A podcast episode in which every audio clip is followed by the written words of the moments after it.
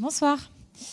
Bienvenue à tous à la Cité du Vin. Euh, nous sommes très heureux ce soir d'accueillir Claude et Lydia Bourguignon pour un grand entretien qui sera mené par Jérôme Baudouin, qui est journaliste à la Revue du Vin de France. Voilà, merci.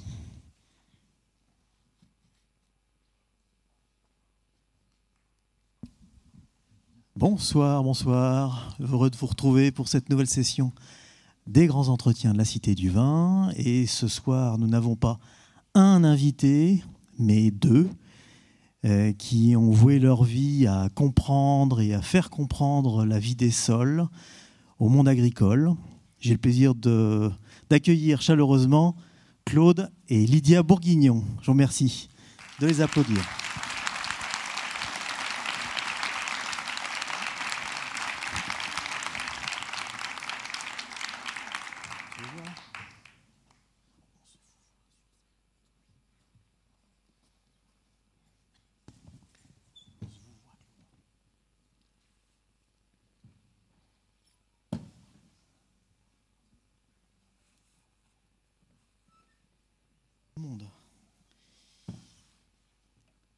Alors Claude et Lydia, vous êtes euh, microbiologiste de formation, vous avez travaillé à l'INRA et vous en êtes parti en 1989. Euh, qu'est-ce qui a provoqué ce départ?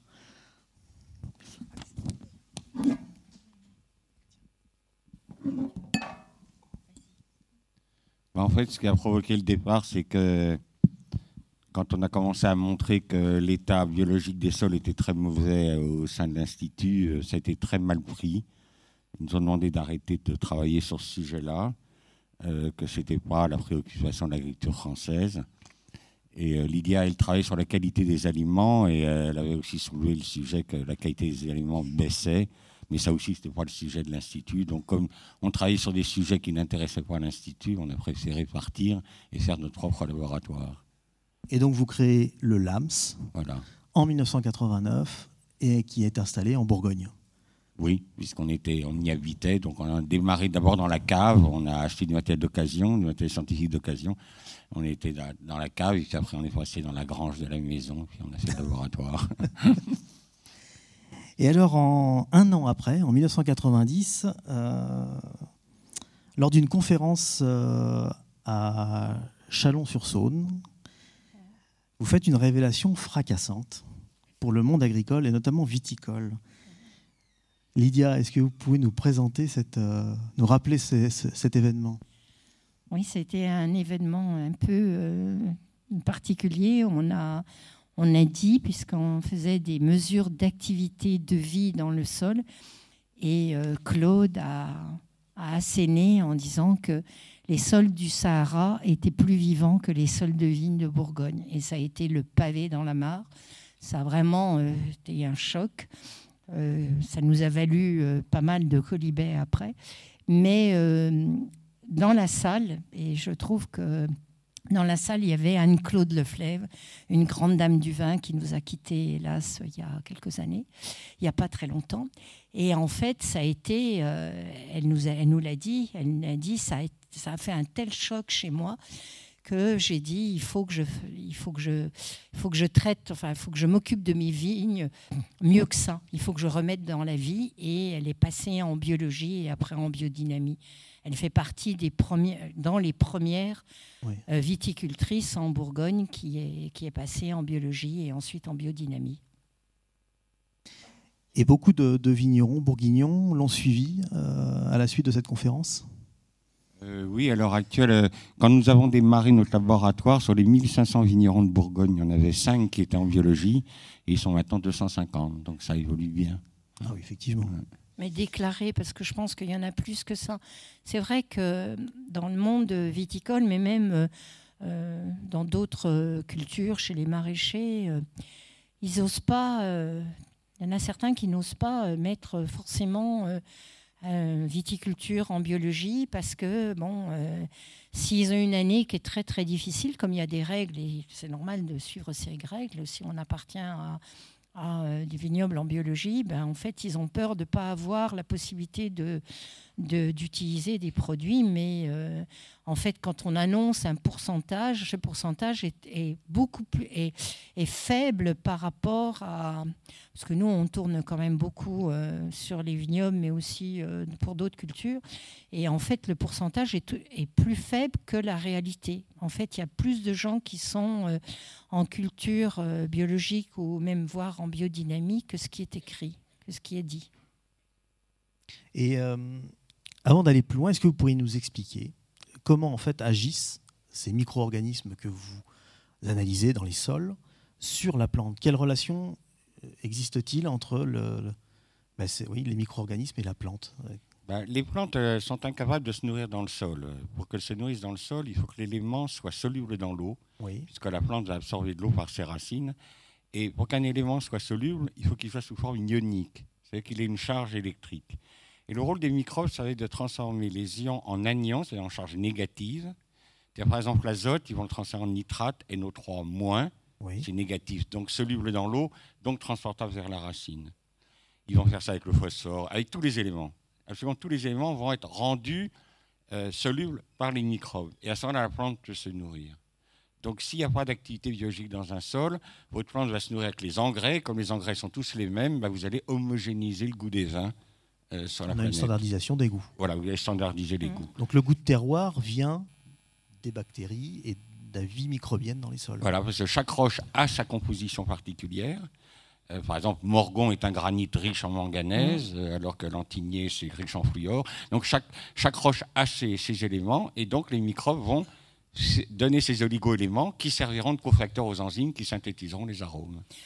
Mais nous, on émet même une hypothèse. Euh, on travaille beaucoup en Italie et euh, on a travaillé pas que pour des vignerons, on a travaillé pour des céréaliers ou d'autres cultures. Et en fait, les analyses, puisqu'on travaille, euh, on mesure l'activité biologique des sols et on mesure aussi les éléments qui sont les éléments et oligo-éléments qui sont en surface et en profondeur dans le sol. Et ce qui nous a, qui est étonnant, l'Italie, les sols italiens sont très très riches en magnésium. Et quand on goûte le magnésium, des, sels de magnésium, en fait, c'est très amer. Et on émet une hypothèse, parce que bon, si des gens euh, connaissent l'Italie et même leur, euh, leur goût, les Italiens sont très, euh, sont, sont très sensibles à la, mer, puisqu'ils ont des apéritifs, la marette, ils mangent les artichauts crus, qui sont, c'est vraiment des, des, plantes. Le, le, pardon, les chicorées, c'est des plantes. La chicorée, c'est très amer. Et en fait, ils ont, euh, ils ont vraiment la, l'éducation et l'éducation de la mer, alors que nous, on est beaucoup moins sur cette éducation. Très souvent, euh, mais je parle de la belle amertume, hein, je ne parle pas de l'amertume parce que euh, la vigne n'est pas assez euh, mûre. Il y a des très très beaux amers et les Italiens sont beaucoup plus sensibles, mais presque dans la qualité. Et on émet l'hypothèse que comme les sols sont très très riches en magnésium et que Claude vient d'expliquer que c'était la vie, les microbes qui solubilisaient certains éléments du sol, comme il y a beaucoup de magnésium, ben, quelque part, ça passe dans la sève et ça peut passer bon, dans le raisin, mais ça, ça passe aussi dans les légumes. C'est une hypothèse, ce n'est pas une certitude, mais on est frappé par, euh, cette quantité importante qu'il y a de magnésium dans les sols italiens par rapport à chez nous. Alors, si, euh, ça c'est vraiment très intéressant, mais si par exemple, euh, à cause de la pollution, notamment les produits phytosanitaires, les micro-organismes disparaissent. Qu'est-ce qui se passe? Les plantes font comment? Bah, Vous aurez des produits hors sol, vous aurez de la tomate hors sol, c'est-à-dire ça ressemble à une tomate, ça a la couleur d'une tomate, vous la mettez en bouche, ça n'a strictement aucun goût. Parce que le hors sol, dans la solution nutritive hors sol, on est incapable de donner les 24 atomes que le sol donne. Euh, donc une plante une plante qui pousse dans le sol va avoir beaucoup plus de goût, beaucoup plus d'arôme qu'une plante hors sol qui, elle, ressemble, mais ça n'a aucun goût, parce qu'il n'y a pas les arômes, il n'y a pas la synthèse de tout ça. Puisque Claude devrait dire, c'est que, en fait, la France et l'Europe, mais la France a une diversité en fait géologique et les, les sous-sols français c'est une très très grande richesse. En fait, on, on pourrait dire on a presque tous les cas de figure. Et quand un sol est vivant, il va donner des goûts particuliers Mais on parle du vin, mais la France a, été depuis très longtemps reconnue comme le pays du terroir. On a parlé, euh, on peut parler même de la viande, puisqu'on parlait du port de Paris ou, du, ou des, des, de Bigorre. Euh, le, port de Bigorre, merci. On parlait des fraises de Poulgacel, on, on parle du melon de Cavaillon ou du melon du Quercy.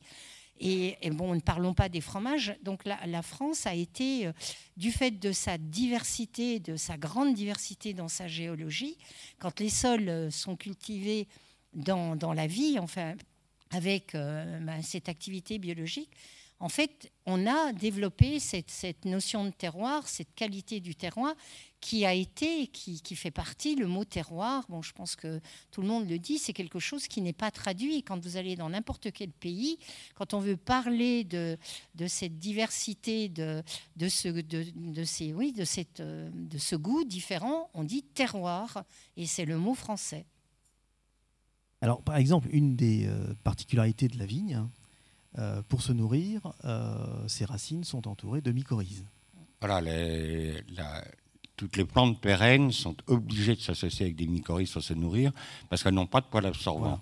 Contrairement au blé. Le blé, nos blés n'ont plus de mycorhizes, mais comme ils ont des poils absorbants, ils arrivent à survivre. Alors qu'à la vigne, elle, on a, mis, on a inventé une catastrophe pour la vigne qui est les, fongicides systémiques. Mmh. Qu'avant, les anciens ils traitaient la vigne uniquement avec du cuivre et du soufre, c'est-à-dire des, des, fongicides de contact qui étaient uniquement sur la feuille, mais qui ne touchaient pas aux racines de la vigne.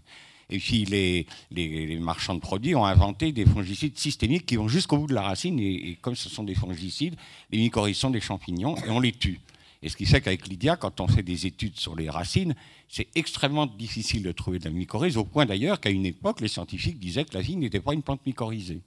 Et nous, on a travaillé chez des gens qui étaient en biodynamie, en biologie, et on a vu les mycorhizes, ce sont d'ailleurs des endomycorhizes, et on les voit très très bien au microscope. Mais quand une vigne est traitée euh, au systémique, euh, c'est fini, il n'y a plus une seule mycorhize. Donc vous avez une vigne qui va très mal se nourrir, et qui va surtout avoir plein de stress, parce que c'est la, la mycorhize qui va aller chercher l'eau, Hein, elle multiplie la longueur de la racine par 400, donc c'est un, un, mycélium qui va chercher l'eau très profondément. Une vigne qui n'est pas mycorhizée, elle ne va pas vivre très longtemps. À 25 ans, 30 ans, il faudra l'arracher. Et c'est incroyable. Hein. C'est-à-dire au moment où elle commence à faire des grands vins.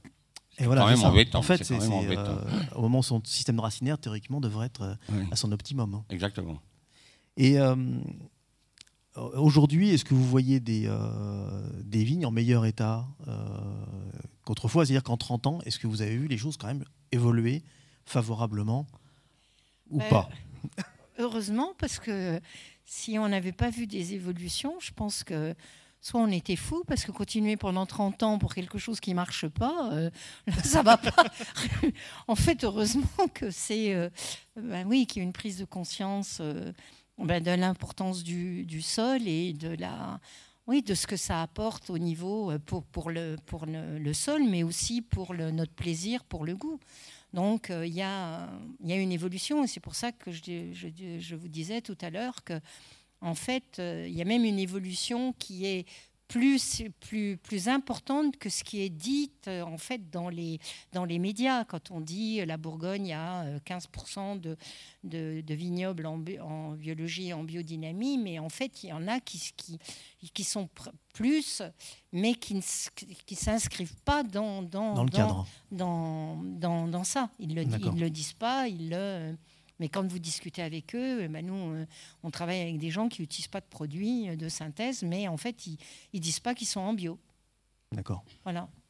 Donc heureusement qu'il y a une évolution. Mais ça a été... Euh, l'évolution, nous, on l'a vu, et quelque part, bon, on est dans la cité du vin et on parle beaucoup de, de vin, mais je peux dire une chose, et on le dit très souvent, on remercie les vignerons d'avoir compris les, premiers l'importance de la qualité, enfin de la vie dans le sol, de la, de fait de si on s'occupe d'un sol, qu'on lui redonne de la vie, donc le sol va redevenir comme une éponge, il y aura une peu de porosité, l'oxygène va pouvoir rentrer, l'air va pouvoir rentrer, la faune va se développer, donc on, va vers un cercle vertueux et les, vignerons ont compris. Euh, nous ont soutenus et ont compris, puisqu'on a travaillé beaucoup plus au départ avec, avec des vignerons, parce que je pense que c'était pas que pour, entre guillemets, je, je prendrais cette expression, nos beaux yeux, c'est qu'en fait, ils voyaient que leur sol allait mieux, que les vins devenaient plus complexes, qu'ils avaient même les pots, ils disaient que même leurs raisins se portaient mieux. Donc, et ils ont pu, et je pense que c'est le drame pour l'autre, les autres types d'agriculture, c'est que le vigneron, les vignerons, ils sont toujours en contact avec le consommateur. Il y a son, il y a l'étiquette, il y a le nom, on peut aller le voir, on peut voir sa vigne, on peut, on peut discuter avec lui. Donc ça, ça a été vraiment un dialogue et un vigneron pouvait expliquer, ben moi, voilà ce que j'ai fait. Peut-être que mon vin coûte un peu plus cher, mais ma vigne, venez la voir. Donc c'est un véritable dialogue qui s'est fait entre le monde du vin et le consommateur ce qui n'existe pas, par exemple, chez un céréalier qui va faire même du, du blé euh, bio, mais vous savez, sa baguette n'est pas inscrite euh, Monsieur un tel. C'est le, le, blé qui est mélangé. Donc il n'y a pas du tout cette relation, cette, euh, oui, cette connivence entre le consommateur qui goûte un produit, qui peut, qui peut dire ah ben, tu peux aller voir euh, un tel, là, tu sais, il a un vin, regarde, c'est comme si, c'est comme ça. Quand vous achetez une baguette de pain, euh, vous ne pouvez pas le faire. Alors justement, euh, à propos des céréaliers, c'est un des secteurs agricoles où on peut mesurer la mauvaise santé des sols, c'est sur les rendements des céréales. Alors Claude, vous, vous avez bien mesuré cette situation-là, des, du pic de rendement. Est-ce que vous pouvez nous, l'expliquer euh Disons que c'est vrai que euh, quand on avec le plan Marshall, on a amené les engrais dans l'agriculture, on a vu les rendements augmenter d'un quintal par hectare et par an, et ça, ça a monté comme ça jusqu'en 84. Et puis après de 84, les rendements se sont stabilisés, alors que la génétique des blés continue à monter. Hein, pour vous donner une idée, en 84, on travaillait sur la Beauce les gens avaient des blés avec des potentiels à 110 quintaux, ils faisaient 100 quintaux, ils faisaient partie du club des 100 quintaux, hein, ça faisait très chic de faire partie du club des 100 quintaux. Maintenant, vous avez des blés à 150 quintaux et les mêmes bosserons, ils font 90. Mmh. Donc, c'est-à-dire qu'avec des. Euh, ils ont des Ferrari, ils roulent sur des chemins de terre, donc ça n'a aucun intérêt, il vaut mieux rouler en deux choses, irait plus vite. Oui. Donc, c'est-à-dire qu'on euh, nous avait annoncé 150 quintaux de blé pour l'an 2000, c'est ce qu'avait annoncé l'INRA, 150 quintaux de blé planifiable. Euh, et on n'y est pas, c'est-à-dire que personne n'y est arrivé. Alors on sait que ça existe, hein, puisqu'il y a un échec qui a été fait en Nouvelle-Zélande sur une poiture qui n'avait jamais été cultivée. Euh, ils ont mis un, blé à 150 quintaux, ils ont fait les 150 quintaux. Donc on sait que le potentiel, il existe. Mais c'est les sols qui, sont incapables maintenant de l'exprimer parce qu'ils sont morts. Ils sont morts, voilà, mmh. c'est ça. Et puis ça ne sert à rien de continuer la génétique si vous avez, euh, si vous avez un sol qui, est incapable de suivre. C'est ça. Et la notion de rendement, pour nous, il y a, il y a une part de mensonge. Parce que le rendement qui a été augmenté comme ça après la guerre, c'est l'utilisation massive de la fertilisation, de l'azote, du phosphore et du potassium. Là, je ne vais pas rentrer trop dans, les détails, mais en fait, ce, cocktail fait que la plante, pour se défendre, quand on en utilise de trop, la plante, pour se défendre, elle, elle va comme ça, elle devient salée à l'intérieur, puisque l'azote vient sous une forme de sel. Et quand nous, la plante fait, la, cellule fait exactement ce que nous on fait quand on, est, on a trop salé, on boit, on prend de l'eau. Donc la, la, plante, la cellule, pour se défendre, elle va faire de la turgescence, c'est-à-dire qu'elle va se charger en eau, et cette eau va augmenter le rendement. Et quelque part, il y a un côté biaisé dans le rendement. c'est pas un rendement euh, c'est pas un rendement, en fait un voilà. rendement Donc, euh, quand Claude parle de blé panifiable, ben oui, les blés, s'ils sont trop gorgés d'eau ou certains, les, fruits, ben, ils se conservent moins parce qu'en fait, les cellules sont tellement gorgées d'eau qu'une salade, par exemple, elle va se flétrir très vite parce que la cellule est remplie d'eau. Donc, le rendement, quelque part, c'est une part de mensonge. C'est pas réellement le poids sec, la qualité La matière sèche est moins importante, c'est l'eau qui est simplement. D'accord. Le problème, c'est que quand vous êtes obligé de sécher une céréale, par exemple le maïs, si vous le séchez euh, dans des silos, comme ils sont trop gorgés d'eau, on les, met dans des silos. Autrefois, on les mettait dans des cribles, dans du grillage. Hein, les anciens, mettaient, et c'était séché uniquement avec l'air du temps. Mais là, ils sont tellement pleins d'eau qu'on les sèche dans des silos. Et à partir de ce moment-là, c'est fini. Vous ne pouvez plus faire de cornflakes c'est que la France est incapable de nourrir. Ça peut tous les cornflakes que les gamins mangent en France, c'est du maïs qui vient d'Argentine ou qui vient du Canada. Parce que les nôtres non plus, ils sont uniquement pour les animaux, ils ne sont plus de qualité alimentation humaine. Alors c'est un peu ridicule de polluer nos nappes phréatiques pour faire du maïs qu'on peut même plus manger. Enfin, c'est, c'est roi, quoi. C'est ça. ah, vous allez voir, euh, l'entretien est... On n'a pas fini. non, non, mais on, on nous a tellement que catalogué d'ayatollahs, de, de, Mais vous avez su combattre tout le temps. on a dit des choses qui n'étaient pas toujours entendables et à l'heure actuelle, euh, hélas, ça nous donne raison, hélas. Il y a, quand vous avez créé votre laboratoire il y a 30 ans, euh, on vous disait euh, votre laboratoire dans deux ans c'est fini. Oui, largement. 30 ans après, il, est toujours là. Oui, on a passé des moments difficiles, mais il est toujours là. Mais je dis, je le pense sincèrement, hein, il aurait mieux valu qu'on se trompe qu'on est tort. Ça voudrait dire qu'on va bien.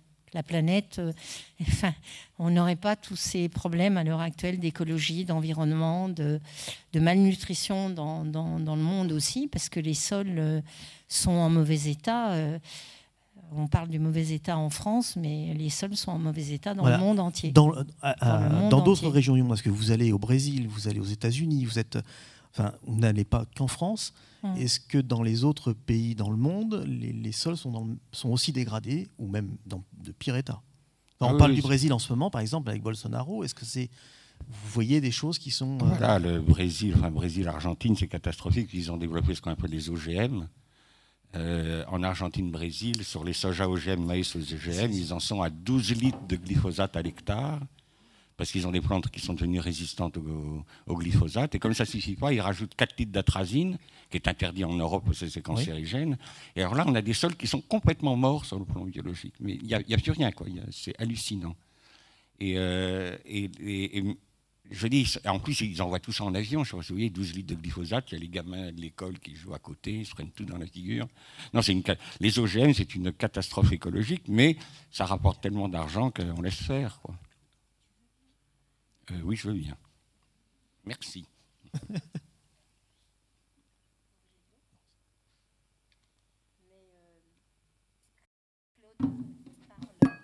Claude parle de, l'Argentine, mais dans certains pays, euh, euh, on est moins impacté par ça. Mais par exemple, l'irrigation, qui paraît être quelque chose d'absolument naturel, en fait, c'est responsable de plus, le plus grand pourcentage de désertification des sols, parce que l'eau d'irrigation est une eau salée, dans les pays chauds, comme ils commencent, pareil, à demander d'irrigation, mais en fait, comme l'eau est chargée, bah, comme euh, bah, ça dépose du sel, ça salinise les sols, et après, il n'y a plus de possibilité.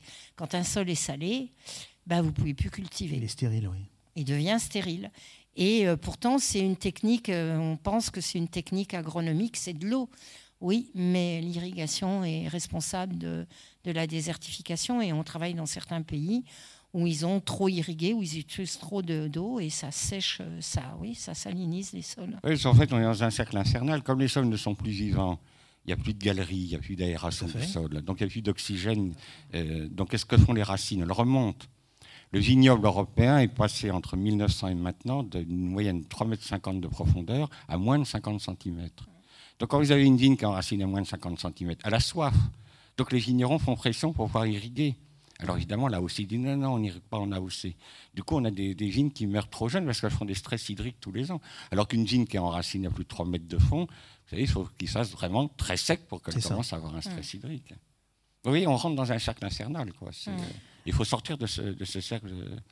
Alors, il y, a un sujet qui est euh, polémique, on va dire, entre bio et anti-bio en viticulture c'est le cuivre.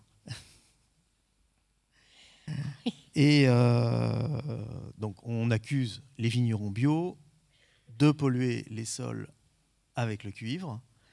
Euh, et vous, qu'est-ce que vous en pensez dans tout ça?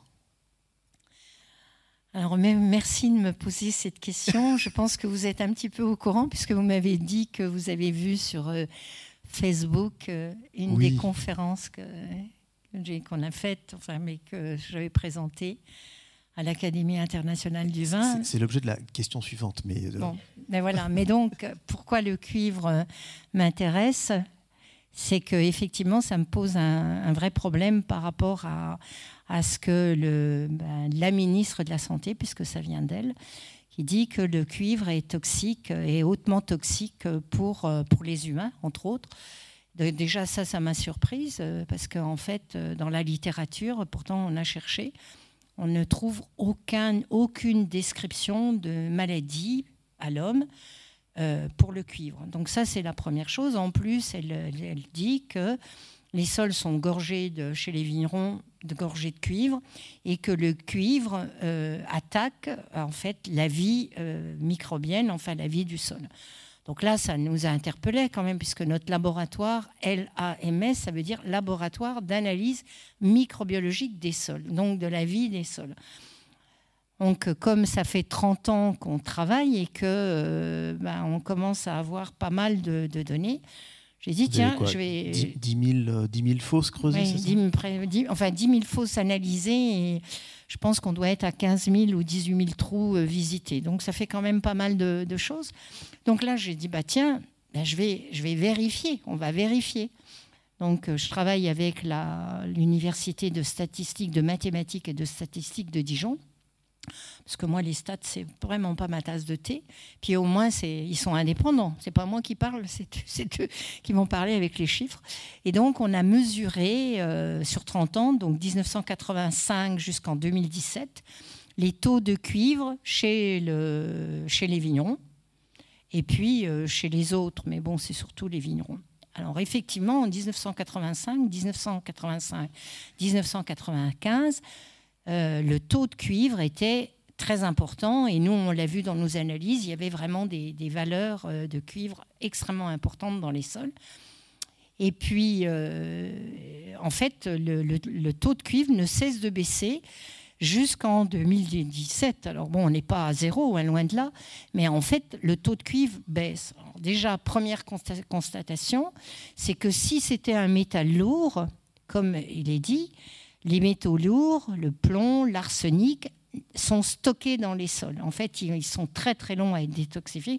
Et même si vous en rajoutez, normalement, ça doit s'additionner.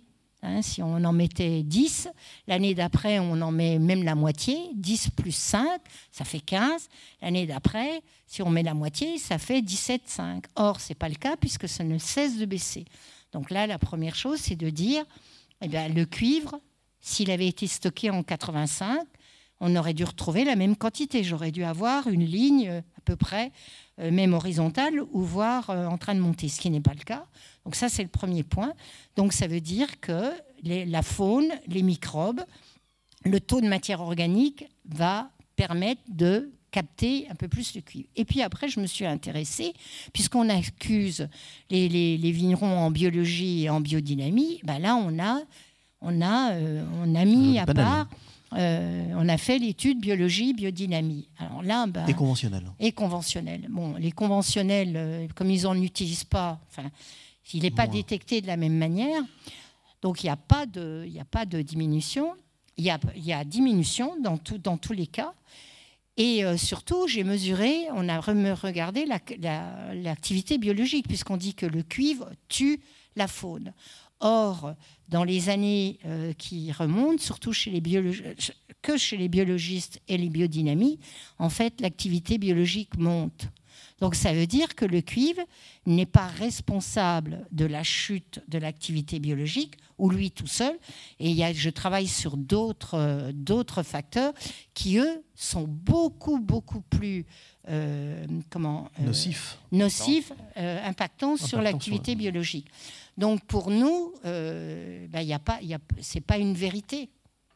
Du point de vue du travail qu'on a fait sur euh, les vignerons, sur euh, la, vigne et l'utilisation, puisque c'est surtout les c'est surtout les, vignerons en biologie et en biodynamie, et on a eu, on a participé à une réunion, on parlait, il y avait on parlait du glyphosate, mais on parlait d'autre chose, et le cuivre.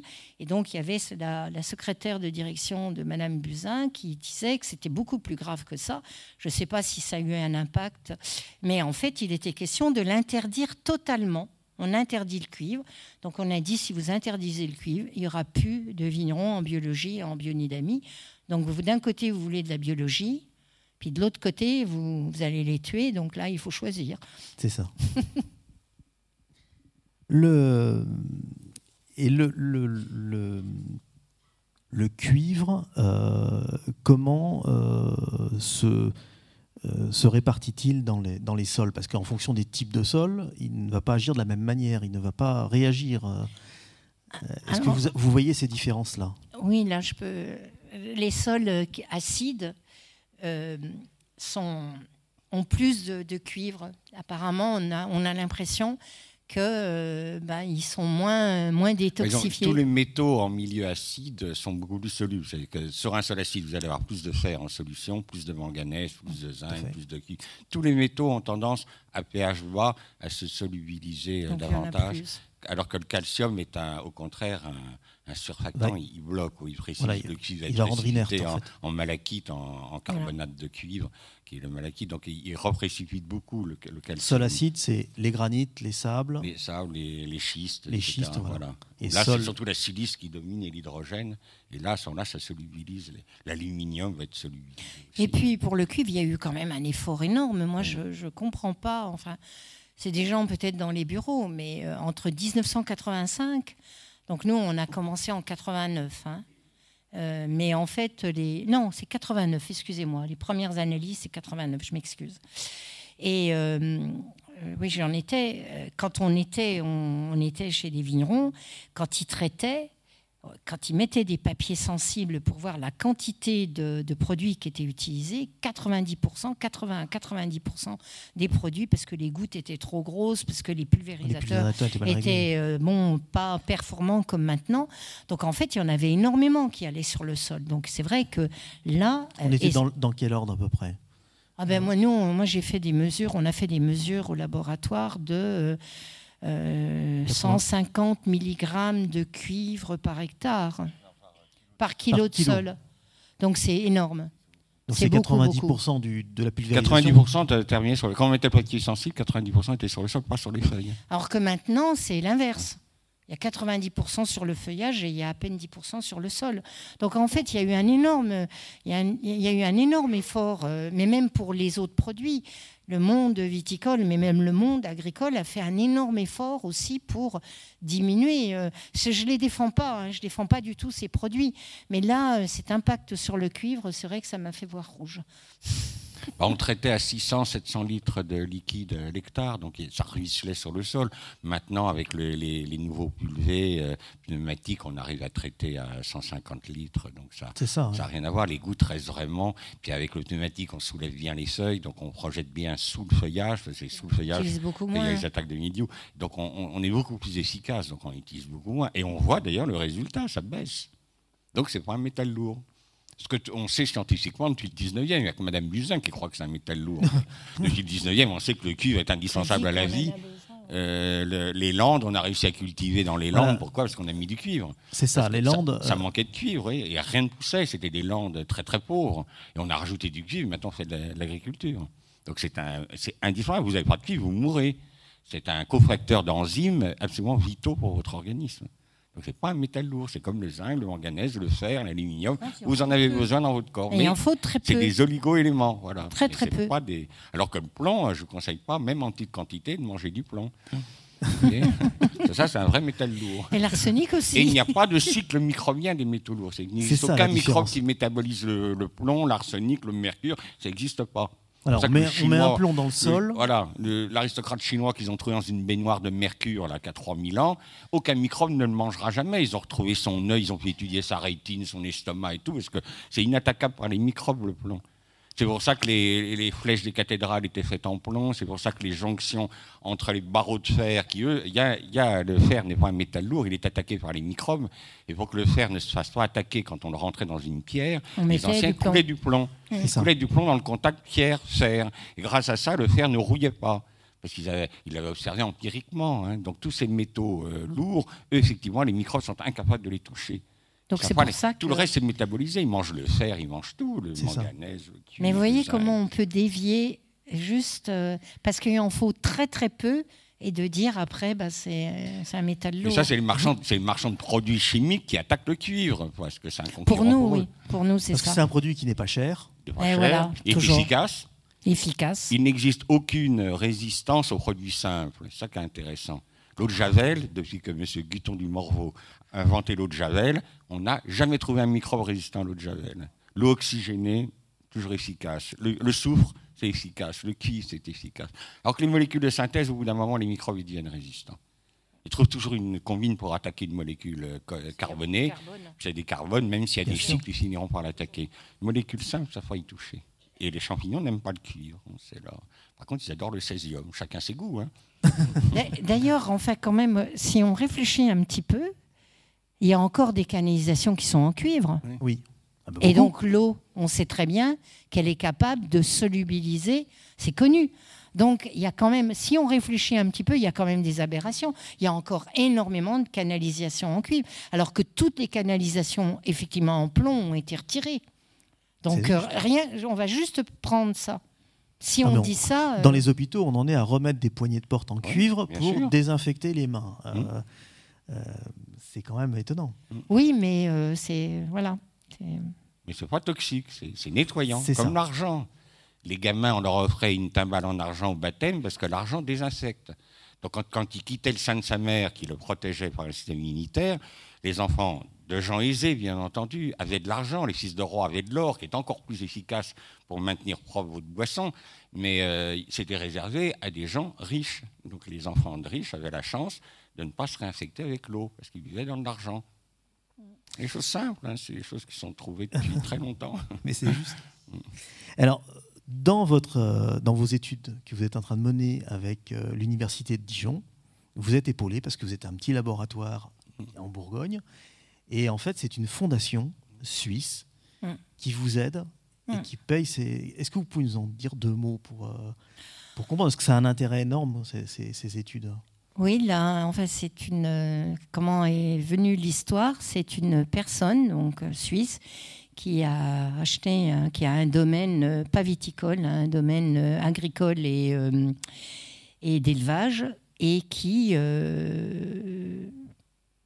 on a travaillé pour, pour elle et on discutait de pas comme ça, de ce qu'on avait, qu'on on avait ces données. Elle disait, mais c'est incroyable, toutes ces données, euh, vous n'en faites rien. Ben, on dit non, on n'en fait rien. D'abord, on n'a pas le temps. Et puis, euh, on n'est pas statisticien, puisque c'est, on mesure énormément d'impact et tout. Et donc, elle dit, mais si on peut vous aider, ben, on dit, oui, on peut aider, mais bon, il faut faire appel à une université, il faut, ça coûte beaucoup d'argent. Et donc elle a dit, mais euh, nous, on a une fondation, c'est la fondation Prima en Suisse. On a une fondation, donc on va vous aider, on va vous payer. On va faire un accord avec euh, l'université de mathématiques de Dijon, donc sur trois ans, puisque ça, fait, ça va faire deux ans et demi. Donc je pense que les résultats vont. Ben, le cuivre fait partie de ces résultats, entre autres. Et euh, voilà, donc nous sommes aidés, la Fondation a payé euh, trois années d'études de, de mathématiciens euh, à Dijon. Voilà, donc on peut remercier cette fondation, parce que je pense qu'on va pouvoir publier certaines choses. Et voilà, donc on a été aidés comme ça. Ah oui, parce que c'est un fonds d'analyse que vous avez sur 30 ans qui est exceptionnel. Oui, je crois que le montant, alors pour euh, des grosses maisons, euh, c'est rien du tout, mais nous, petite entreprise, euh, le coût est, je crois que, enfin, ça a été décidé, mais je crois que c'est entre 25 000 et 30 000 euros. Donc nous, on ne les avait pas. Donc voilà. On n'aurait jamais pu le faire. Donc grâce à eux, on va pouvoir, on peut sortir le cuivre, entre autres. Ben, c'est une très bonne chose. Et alors, vous, avez beaucoup travaillé sur la viticulture, mais euh, vous êtes attaché à d'autres méthodes culturelles, la permaculture, l'agroforesterie, le semis sous couvert végétal. Et, euh, et d'ailleurs, vous vous battez contre le productivisme de l'agro-industrie, euh, contre le, productivisme agricole. Et quelles solutions apportent ces techniques de permaculture, d'agroforesterie et notamment sur les grandes cultures. Je parle notamment le semi sous couvert végétal qui est très intéressant. Qu'est-ce que ça apporte? Si vous voulez, nous, on est, parti, euh, on est toujours parti du milieu naturel pour comprendre comment marche un sol. Donc on a été travaillé dans, dans, nos régions, c'est la forêt, le milieu naturel. Mais chaque fois qu'on arrive dans un pays, que ce soit le Brésil, l'Afrique, l'Asie, on demande d'aller travailler dans une réserve pour voir comment fonctionnent les sols. Parce que les sols du Brésil, c'est les termites, c'est dominé par les termites, alors chez nous, c'est les aires de terre. Chaque sol, chaque écosystème a son mode de fonctionnement. Et c'est en étudiant ces milieux qu'on s'est rendu compte que la fabrication des humus se fait à la surface du sol, parce que tous les champignons, qui sont les seuls organismes qui attaquent la lignine et la transforment en humus, sont tous aérobies. Il n'existe pas de champignons anaérobiques. Heureusement pour la ville de Venise, qui repose sur des piliers de bois, euh, s'il y a des champignons anaérobiques, elle aurait déjà coulé la ville. Et euh, Or, le labour, qu'est-ce qu'on fait avec le labour? On enfouit la matière organique dans le sol, résultat, on fabrique plus d'humus. C'est pour ça qu'on arrive à ce système absurde en, Europe, où en 1900, nous faisions que 2 tonnes de paille à l'hectare, on avait 4% de matière organique. Maintenant, on en fait 6 tonnes de paille et on n'a que 2%, moins de 2% de matière organique. Dès qu'on arrive à ce système, nous avons arrêté, fait disparaître les champignons de nos, de nos systèmes agricoles, qui sont les grands agents de fabrication de l'humus. Donc comment expliquer à un céréalier qu'il faut arrêter de labourer? C'est déjà psychologiquement très compliqué parce qu'il y a encore des concours de labour. Euh, euh, moi, quand, j'ai fait l'agro, il y avait une statue d'un illustre inconnu où c'était écrit sous « Jamais le labour n'est trop profond ». Donc, vous voyez, euh, le bourrage de crâne il était violent. Là, vous arrivez, vous dites non, il faut arrêter de labourer. Et l'idée, c'est ne plus jamais labourer le sol, laisser donc les pailles sur le sol tout de suite après la moisson. On couche les pailles à l'avant du tracteur avec un rouleau et on sème derrière une couverture. Et donc, et cette couverture, pareil, on l'écrasera à l'automne et on sèmera le blé voilà, Juste avec donc, un rouleau. Voilà, donc on laisse tout le temps, tout le temps avec un rouleau à l'avant du tracteur et un semoir derrière, on laisse et le taux de matière organique monte, monte, monte, monte. Hein. Le premier céréalier avec qui on a travaillé, il était à 1,7% de matière organique en, en 2000, il est maintenant à 4,6 en n'ayant rien fait d'autre que d'arrêter le labour. Et donc c'est quelqu'un qui n'utilise plus de potasse, plus de magnésie, plus de phosphore. Il a divisé par deux sa dose d'azote et il garde toujours les mêmes rendements à 80 quintaux. Et alors, il est passé de 125 litres de fioul à l'hectare à 25 litres. Il n'y a plus besoin de labourer, de défoncer la terre, ensuite la, casser les mottes, enfin faire tout un, tout ça, un y a boulot. Tout travail, euh. Voilà. Là, ça simplifie énormément. Donc, petit tracteur, consomme peu d'essence. Euh, donc, c'est faire un choc dans la tête des agriculteurs on ne doit pas bouleverser. le sol est un milieu très organisé, avec la zone pour faire les humus, la zone pour faire les argiles en profondeur et les vers de terre qui mélangent argile et humus. Donc il faut respecter cet équilibre. Et ça, on le fait avec la permaculture, on le fait euh, pour les petites surfaces, on le fait avec le semi-direct sous couvert, avec les céréaliers. Mais c'est un choc hein, pour eux. Et Claude, euh, quand tu dis qu'on capte du carbone, cette technique euh, quand euh, vous labourez, on dégage une tonne de CO2 euh, à, l'hectare. Hein. Alors que quand on fait du semi-direct sous couvert, déjà, ben, on n'a pas cette tonne de, due à, la charrue. Et on capte, puisqu'on augmente la matière organique, donc on, on, capte du carbone dans. C'est un puits de carbone, le semi-direct sous couvert. Et les études disent que si euh, tous les agriculteurs céréaliers passaient en semi-direct sous couvert, on diminuerait de 40% le dégagement de CO2 sur la planète. Or, on parle du réchauffement et de ce, CO2 qui fait ce réchauffement. Donc, en fait, on a, on a des possibilités de, de changer les choses et de façon euh, qui, euh, enfin, simple. Pas, tout à fait, parce que c'est une technique qui est compliquée à mettre en place. Hein. C'est pas facile.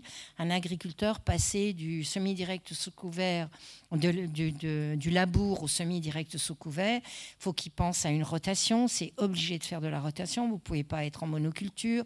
Il faut penser à son couvert. Il faut apprendre à bien semer, parce que si la graine est dans la paille ou dans le couvert, elle va pas germer. Si elle est trop profonde, elle va pas germer. C'est une technique qui est, qui est compliquée. Il faut l'accompagner elle est sophistiquée. Et il y a, hélas, euh, bon, nous, on commence à nous demander d'aller, d'intervenir dans des collèges ou de montrer certaines choses, mais c'est une technique qui n'est pas, pas mise euh, vraiment en avant. Et là, on va se faire encore une fois l'avocat du diable. Mais euh, Claude a parlé moins de fuel, moins de produits, de, moins de, de fertilisation. C'est des, des techniques beaucoup moins de matériel. Donc, c'est des techniques qui ne sont, euh, sont pas avantageuses pour certaines firmes. Et on a complètement descendu le semi-direct sous couvert parce que effectivement, au démarrage, les premiers semi-directs sous couvert, pour détruire le couvert, on utilisait du glyphosate. Donc on a dit semi-direct sous couvert égale glyphosate. Donc on va l'interdire puisque le glyphosate, c'est vraiment une cochonnerie euh, euh, qu'on doit utiliser. Or, si on utilise un rouleau FACA, c'est un rouleau qui écrase le vent, vous n'avez pas besoin. Dans le nord de la France, le couvert gèle, donc vous n'avez pas besoin Donc il y, a plein de choses à travailler. Si on veut développer une technique qui est, difficile au départ, il faut aussi que tout le monde euh, bah, travaille dessus. Vous arrivez à être entendu par les agriculteurs euh, mm. de plus en plus? Parce que... Oui, il y, a, doit y avoir au moins 4000 agriculteurs maintenant qui font du semi direct sous couvert. Le premier, c'était en 99 dans l'Ain, ça je l'oublierai jamais. On lui a fait semer un blé dans, dans 1m50 de végétation, il avait peur, hein, le gars, quand même. Hein. C'est quand il a vu tout ça, tout ce qui se couchait devant lui, il s'est dit, mais il va jamais germer mon blé. Il a très bien germé, mais il était, je vais vous dire qu'il avait peur. Il téléphonait, oh là là, il mmh. croyait que ça va marcher. il y en a, ça, marche dans d'autres dans pays. Hein. Oui, oui. Pas, pas dans les pays tropicaux, on fait semer dans 3 mètres de végétation. Hein. Le gars, il voit plus rien, il, sème au GPS hein, parce qu'il voit rien devant lui. Hein. Il a 3 mètres de végétation, il a un mur végétal devant lui qu'il écrase avec son rouleau, mais il ne sait pas où il est en sa parcelle. C'est assez étonnant, non Mais c'est un vrai choc. Je pense que ça va être la grande révolution agricole. Pour la première fois, on a trouvé une, un système qui respecte la vie du sol et qui, du coup, ne dégrade plus les sols. en 7000 ans d'agriculture, nous avons fait un milliard d'hectares de désert. Depuis 1900, on en a refait encore un milliard, c'est-à-dire qu'on détruit la planète 60 fois plus vite que les mmh. anciens. Et là, pour la première fois, on trouve quelque chose qui arrête complètement l'érosion, en fait, en copiant le milieu naturel. Si vous voulez, l'agriculture, c'est une domestication d'un écosystème sauvage donc c'est pour ça qu'il faut mettre des animaux. Les végans ne se rendent pas compte que si on retire les animaux de, France, ben, on n'aura plus de fumier et les sols vont mourir. Dans la nature, il y a des animaux. Et donc la, la, polyculture élevage, ce que faisaient les anciens, l'équilibre agro-silvo-pastoral, c'est bien la reconstitution de façon domestique de l'équilibre naturel. C'est ça que Donc il y, a un intérêt aussi à avoir des élevages Bien sûr. en plein air, évidemment. Il s'agit pas de pas les mettre en industrie, mais en quand, plein air. Quand on critique le semi-direct sous couvert aussi, mais ça, je pense que tout changement, s'il y a des vignerons en biologie, dès qu'on change une technique, j'aime pas le mot technique, mais en fait une manière de faire, eh bien en fait le sol, c'est comme vous quand vous êtes malade et qu'on vous change, qu'on arrête de vous perfuser et qu'on vous dit bon ben maintenant euh, tu, peux, enfin vous partez et puis vous allez courir, c'est pareil, un sol qui a été trop fertilisé, trop de produits, du jour au lendemain où pratiquement on lui dit bon, bah, toi, le sol, euh, les microbes sont plus les mêmes et tout. Donc, effectivement, les premières années, il y a une chute de rendement. Ça, c'est clair. Et il faut prévenir les agriculteurs je pense que si on fait un tout petit peu de politique, les subventions pour aider ces agriculteurs qui, vont permettre d'avoir une agriculture durable, c'est là où il faut la donner, c'est là où il faut aider les agriculteurs ou le monde agricole qui change dans ces techniques-là pour les soutenir. mais la FNSE va jamais vous suivre. Voilà.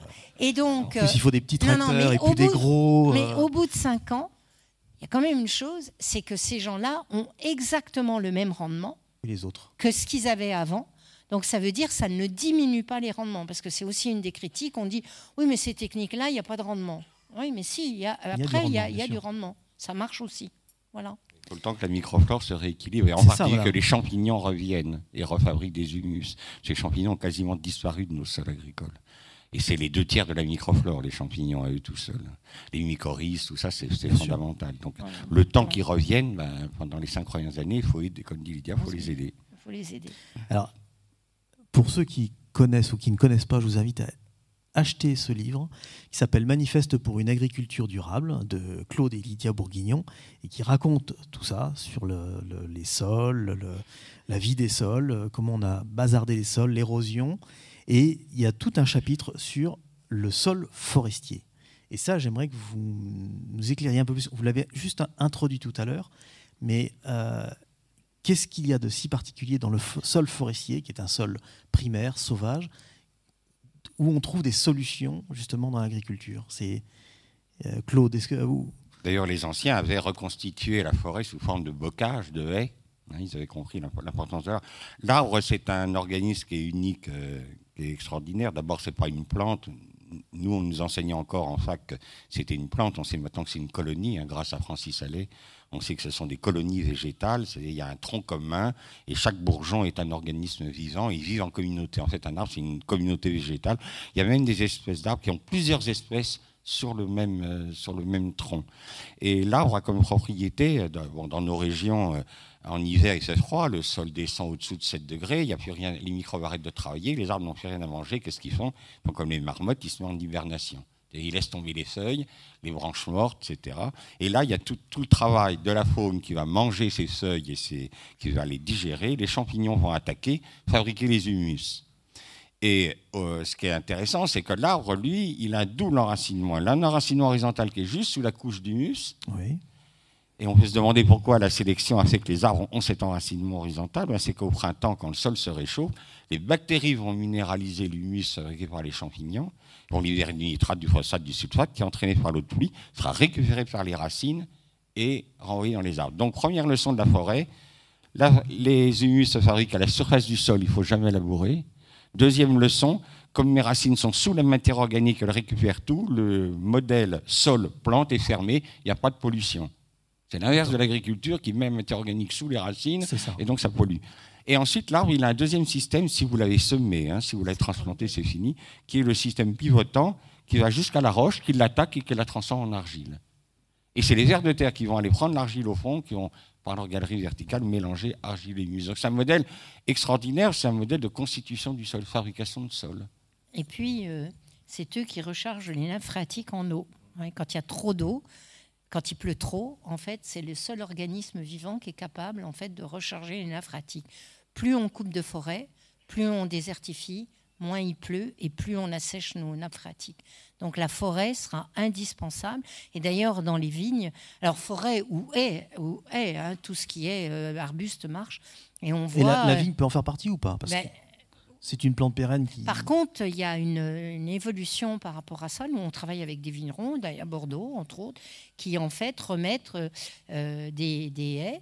Oui. Hein, donc, euh, qui ne gênent pas, euh, qui ne qui empiètent pas sur, sur la vigne. Sur la vigne oui. Mais en fait, cette haie va jouer le rôle de ce qu'a dit Claude, c'est-à-dire qu'en fait, ça va permettre aussi la faune, faire rentrer de l'eau, augmenter la porosité du sol.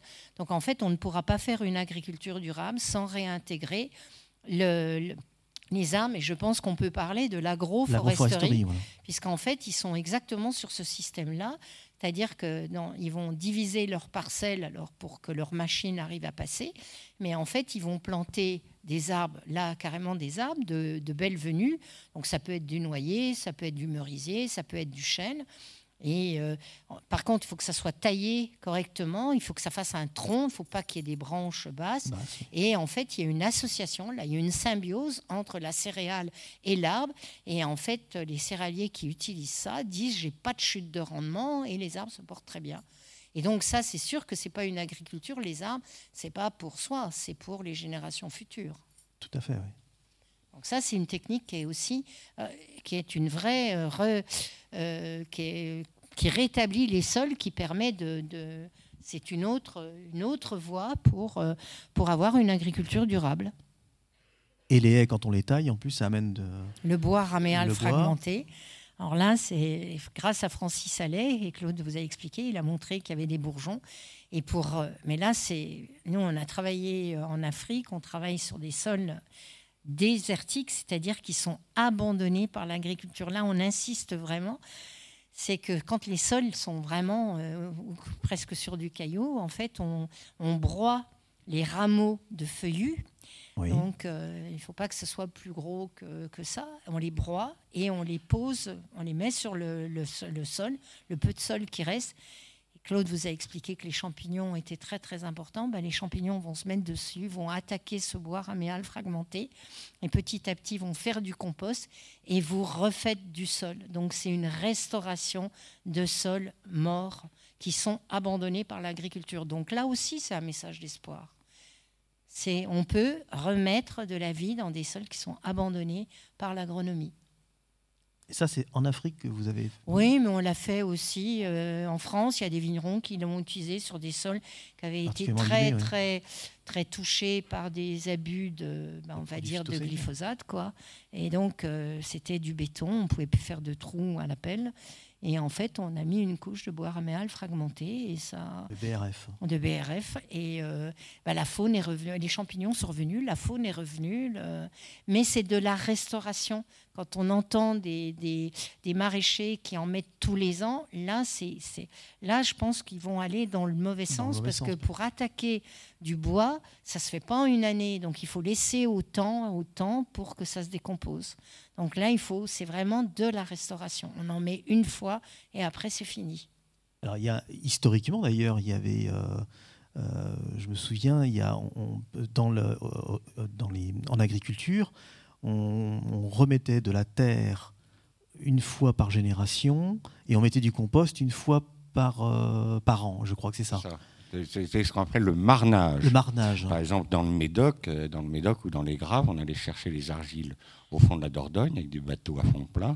Et avant une plantation, on mettait 30 tonnes d'argile à l'hectare on mettait du compost, c'est-à-dire qu'en fait, on, créait un sol, un complexe argilo-humique dans lequel la jeune vigne pouvait se développer et s'enraciner, puisque la, le terroir dans le Médoc, c'est pas les graves. Les graves, il n'y a rien à manger dedans.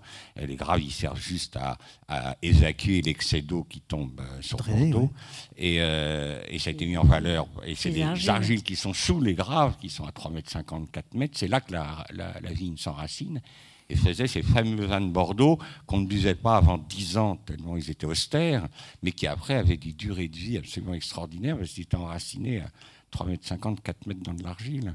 Il faut imaginer que c'est un vignoble qui a été créé par l'homme. C'est les Hollandais qui ont, qui ont tout drainé, qui ont, c'était Medius Acus, hein, c'est un immense marécage, le Médoc, hein, avant que les, Bordelais fassent venir les Hollandais pour drainer tout ça. Mais la vigne, comme elle était dans un tas de graves, elle n'arrivait pas à démarrer. Bon, maintenant, on a fait démarrer avec des engrais chimiques, sauf que l'enracinement, bah, il ne descend pas comme il descendait avec la marne et, le compost. C'était une technique qui était beaucoup plus astucieuse. Eux, ils avaient des vignes qui vivaient deux siècles. Maintenant, à 25-30 ans, il faut tout retirer.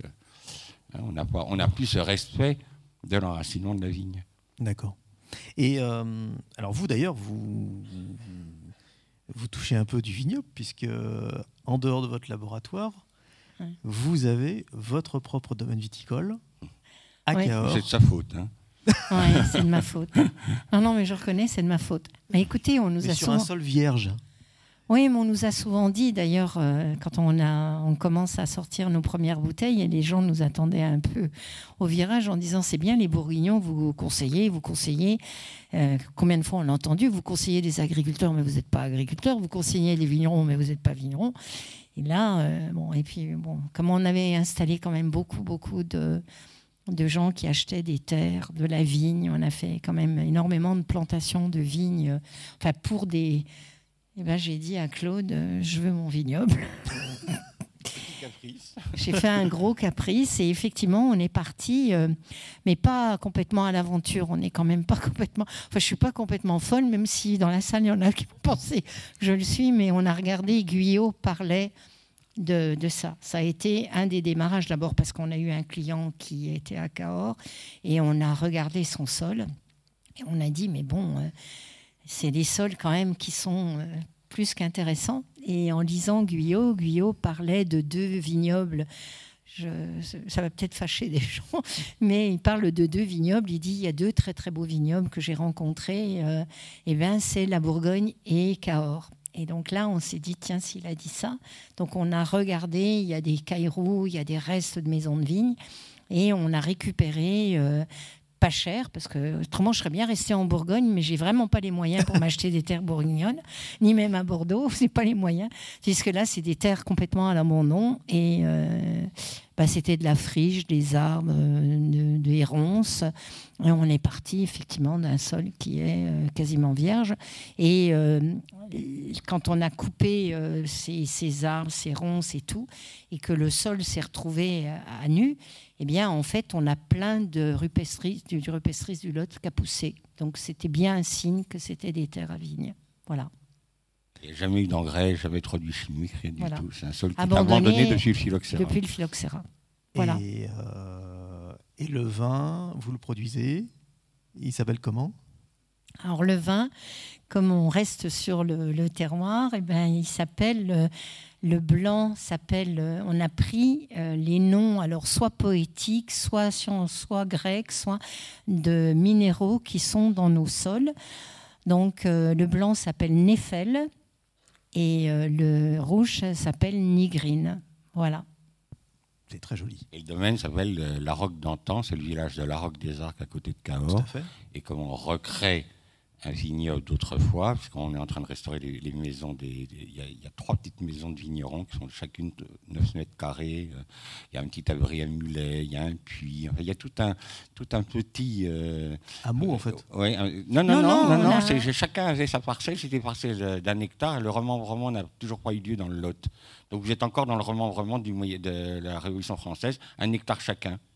Donc euh, les gars, ils mettaient leur petite maison à mi on les a retrouvés au milieu du bois. Hein. au début, on ne les avait pas vus. Hein. Ils, montaient du village et puis ils restaient, s'ils avaient de la taille à faire ou des choses, ils dormaient dans la petite maison. Donc on est en train de restaurer ces petites maisons. Et euh, c'est assez étonnant. On garde les cailloux, enfin toutes les limites qu'il y a entre les parcelles. On remonte, on a 33% de pente, donc les raisins ils remontaient. On a deux années pour nous remonter les, les raisins parce que on a plus 20 ans avec Lydia. Euh, on est content que ce soit les Annès qui portent tout ça. Euh, et, coup de chance, dans le village de la Roque, au bord du Lot, il y avait un, vieux, euh, un très vieux chai abandonné depuis le 18e et qui était avec une cave voûtée extraordinaire. Donc, on, reconstitue vraiment ce qu'était le vignoble de la Roque des Arts. Et alors, quels sont les Mais il faut que je remercie, parce qu'au début, notre fils a dit mais vous êtes complètement barge. Enfin vraiment, là, on a tout entendu. Vous êtes trop rock'n'roll, comme Vous êtes trop rock'n'roll et il n'est pas il n'est pas très rock'n'roll, mais en fait, il s'est piqué au début. Il trouvait qu'on s'en sortirait jamais. Mais je dois le remercier parce que. C'est lui qui s'en occupe. Hein. Bah, non, on a heureusement un chef parce que Emmanuel travaille avec nous aussi. Hein. donc maintenant, il travaille, il fait partie de notre entreprise et il a ses clients vignerons, euh, agriculteurs et il travaille beaucoup sur euh, une nouvelle chose qui est euh, l'agriculture urbaine. Donc il est énormément demandé par les villes pour essayer de, respecter, euh, quand il y a un lotissement, quelles sont les terres qu'on pourrait garder pour faire du jardin et quelles sont les mauvaises terres pour mettre, euh, implanter des, des immeubles. Donc c'est pas mal quand même. Hein. Il y a une recherche quand même des, collectivités. Et bah, c'est, enfin, tous les deux, bah, on, fait, on fait le vin. Donc il nous aide beaucoup, beaucoup, beaucoup. Donc il n'est pas là, mais je le remercie. Voilà. et donc les cépages, euh, ben, comme on est à Cahors, et on avait entendu beaucoup de gens. C'est pareil, on est toujours à contre-courant. Euh, quand on a dit qu'on allait à Cahors et qu'on allait faire du Malbec, les gens ont dit non mais vous êtes, euh, ça va bien là. le Malbec, ben, il a une très mauvaise réputation. Le vin de Cahors, Malbec, le carte noire, c'est pas bon et tout. Et nous, on a pensé qu'il n'y euh, a pas de mauvais cépages. Hein. S'ils sont bien adaptés au sol, et si le Malbec était si présent à Cahors, il y a certainement des raisons. Donc on a dit, bon, on va faire du Malbec. Donc on est parti encore. Et euh, donc Malbec et euh, des cépages abandonnés autour du Malbec et du Cabernet Franc. Et pour les blancs, alors il n'y avait pas de tradition. Et là, on a été chercher dans Guyot. Guyot parlait de certains cépages. Donc euh, on est sur une base Sauvignon et on est sur des cépages rares, euh, le mosaque gris et le mosaque rose. Et un cépage, heureusement qu'il y a Monsieur Plajol qui l'a sauvé, la le verdanel ou la verdanelle. Je crois qu'il en a un hectare et c'est le seul qu'il y a en France, donc on en a un petit peu. Voilà. Merci Monsieur Plajol. Parce que... Merci Monsieur Plajol. Oui, il a sauvé beaucoup de cépages. C'est un grand monsieur du vin. Alors avant de terminer cet entretien, est-ce que vous avez encore des projets des, des, choses qui traînent dans la tête en disant ça, je veux faire ça. Oui. Les livres, il faut qu'on écrive maintenant. On a un petit là. oui, mais on, écrit un gros sur les sols et les vins. Voilà, les sols et les vins. On a quand même parcouru la planète et euh, expliqué un peu ce que nous, on a observé au cours de, 30 ans sur la relation qui entre les sols et les, et les vins. Voilà, ça c'est le prochain bébé. Et puis peut-être un dictionnaire, si, on, si, Dieu nous prête vie, dictionnaire d'agriculture pratique et durable. Voilà, si on, a assez de temps. Alors ça, c'est... Euh... A... Vous avez quatre mains, ça va. Non, mais on fait les brocanteurs depuis 40 ans et on a maintenant tous les, tous les dictionnaires agricoles français depuis le 17e. Et donc, on voudrait reprendre tous ces dictionnaires. C'est passionnant de lire euh, ce qu'ils écrivaient au XVIIe, XVIIIe. Il y avait une, un sens d'observation du terrain. Et, donc, faire la synthèse, synthèse de tous ces ça. dictionnaires. Ouais. Et en faire un dictionnaire de lecture pratique, c'est-à-dire euh, à quelle profondeur on met la graine, euh, euh, quelle orientation on met, euh, des choses vraiment pratiques et durables, c'est-à-dire des choses qui vont durer, pas des choses qui vont euh, ruiner les sols. Voilà, c'est notre. Si Dieu nous prête vie. Bah, J'espère qu'il va nous prêter vie. Oui, oui, oui. Voilà. Bah, merci infiniment. Merci, Merci. à vous deux. Alors, euh, on a un petit temps d'échange. Merci. Donc, ceux qui souhaitent euh, ben, poser quelques questions, n'hésitez pas. On va rallumer un peu les lumières pour y voir plus clair. Et des micros vont circuler euh, dans la salle. Alors, il y a plein de bras qui se lèvent. C'est formidable. Où sont les micros? Alors, nous avons un micro- nouveau micro ce soir. Donc, certains l'ont déjà vu début décembre. Donc, euh, alors, il faut le positionner comme ça. Il faut se le lancer du coup dans le public. Donc, on va Ah. Vous allez voir, c'est assez Le amusant. Ça marche très bien. Voilà, c'est l'UBB qui doit le. Ah, c'est excellent. C'est pas une blague. Très joli. Très parfait. Allez-y, monsieur. Vous m'entendez Oui, très bien. Bon, Vous n'êtes pas obligé de crier, hein, ça va. oui. Je sens que je vais ressortir mes, mes couverts en argent, puisque j'ai vu que ça faisait du bien. Un jour, j'ai discuté avec un, propriétaire d'un cru classé de Saint-Émilion qui s'était lancé dans la biodynamie. Et donc, je lui demande euh, un peu, d'une manière un peu coquine, mais je lui dis, mais tu es déjà en Saint-Émilion, c'est bien. En plus, tu es en grand cru et tu es même en grand cru classé. Qu'est-ce que tu allais t'emmerder avec la biodynamie? Il m'a répondu simplement, j'ai utilisé la biodynamie parce que le sol était mort. Et je me suis dit, euh, tu as un sol mort et pourtant tu as l'appellation et pourtant tu es cru classé. Comme c'est bizarre. Est-ce qu'il n'y aurait pas un moyen de, proposer à, l'INAO et la vie des sols alors dans le cahier des charges? Ben là, euh, oui, c'est vraiment le sol et le parent pauvre. Mais depuis toujours, puisqu'en fait, euh, quand, quand il y a eu euh, le- Il y a eu la création de la AOC euh, à la Capu. création, Capu cherchait son nom.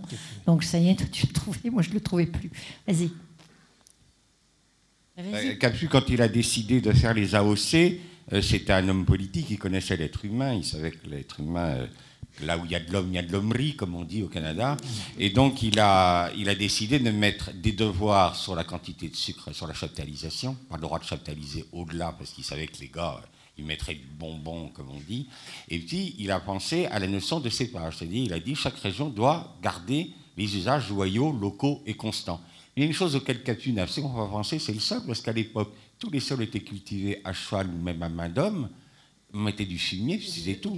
Il y, avait, il y avait du cuivre et du soufre, et puis ça s'arrêtait là. Donc, il travaillait avec les bœufs, les mulets. Les... Donc, il n'a mis absolument aucune règle. Il ne pouvait pas imaginer que les hommes inventeraient des produits qui détruiraient la- les sols. Donc, il n'a rien mis. Ce qui sait qu'il n'y a rien sur les sols dans les chartes des AOC. Dans le Ce qui- cahier des charges des AOC, il n'y a rien sur le sol. Ce qui est dommage, c'est que il y a eu énormément de remaniements sur, euh, sur euh, bah, les AOC ou le, le cahier des charges et on parle quand même encore pas assez pour nous. Alors c'est sûr, on défend peut-être notre profession, mais on ne parle pas beaucoup du sol. hein. Il n'y a pas beaucoup de directive européenne pour la protection des sols. Là, je ne parle pas que pour les vignerons. Il y a une directive européenne pour l'air. Vous n'avez pas le droit de faire plein de choses. On a forcé les usines à mettre des filtres et tout. Il y a une directive euh, pour euh, la protection de l'eau. Il n'y a pas de directive européenne euh, sur les sols. Elle a été retoquée en 2014. Ça a été repo- repositionné au niveau de la CE. Elle a été retoquée. Donc, vous pouvez mettre ce que vous voulez sur les sols, on ne vous dira rien. C'est que votre conscience qui va dire quelque chose. Mais on peut pas, on peut pas vous, on peut rien vous dire. On peut pas vous attaquer. Merci. Parce qu'en fait, le sol, il est en propriété privée. Et comme nous sommes dans un système capitaliste qui est privé, vous faites ce que vous voulez avec votre propriété. Voilà. Alors que l'eau, elle est commune et l'air est commun. Donc, il y a des directives européennes de sumer le sol. Si vous avez envie de tuer votre sol, vous tuez votre sol. C'est votre problème. hein. C'est pas le problème de la. Ce que je trouve ridicule, parce que ce sol, il sera cultivé ensuite par d'autres générations. Mais bon, euh, on n'en est pas encore là en Europe. Merci. Ah, Il y a d'autres euh, bras qui se Faut lèvent là-bas. lancer. Il faut le lancer très fort, ce qui est de l'autre côté.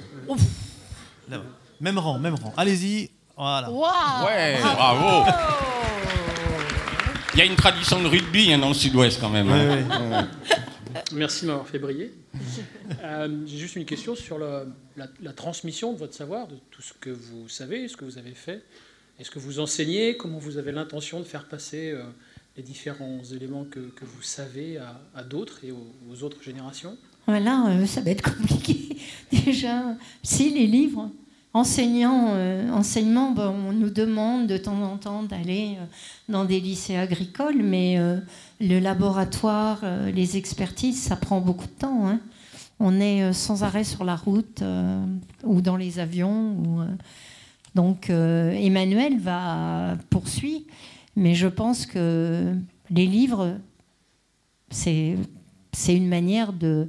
On, pérennisera, on dira ce qu'on vous vient de vous dire, et puis en mettant beaucoup, beaucoup plus de choses.